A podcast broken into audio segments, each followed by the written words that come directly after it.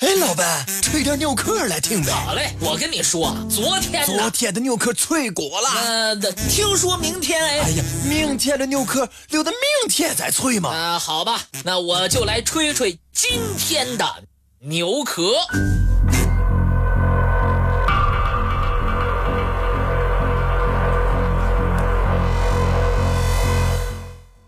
美国同墨西哥边境绵延达三千六百多公里。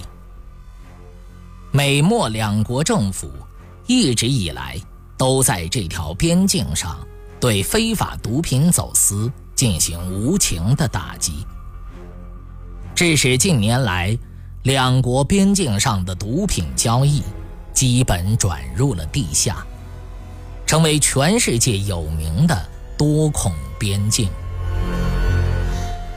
尽管毒品贸易对美国和墨西哥边境地区的生活水平提高了显著的显影响，但同时，也将暴力更多的融入墨西哥部分城市生活。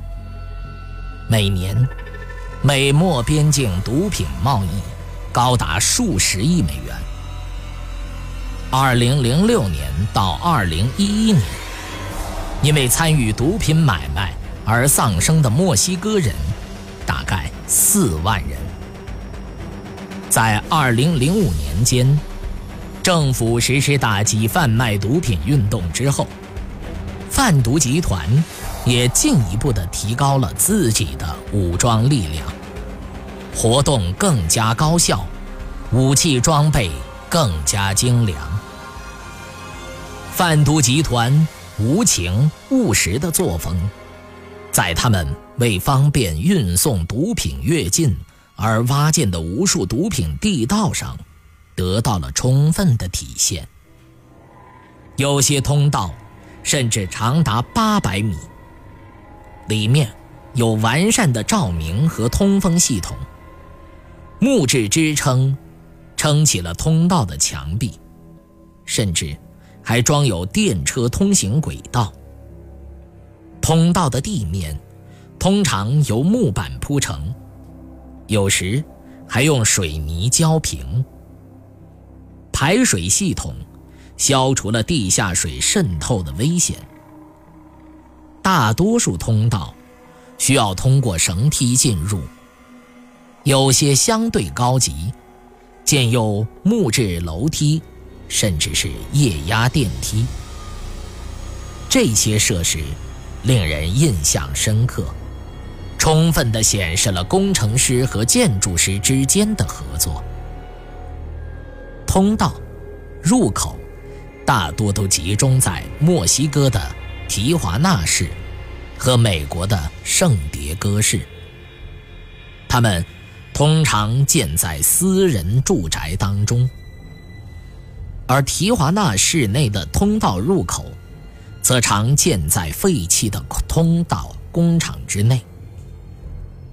加利福尼亚州的陶土土质。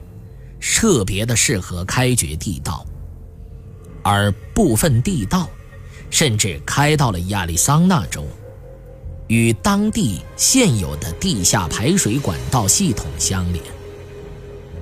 据估计，平均每条通道挖造的时间大概为六个月到一年。通常，综合使用手持和气动挖掘工具。根据官方报道的数字，自20世纪90年代以来，被发现的非法地下通道已经达到150多条，由此发现的仅大麻一项就达到数百吨。这些通道通常在十月大麻收获的季节被发现，这也表明了。通道建设也是具有季节性的。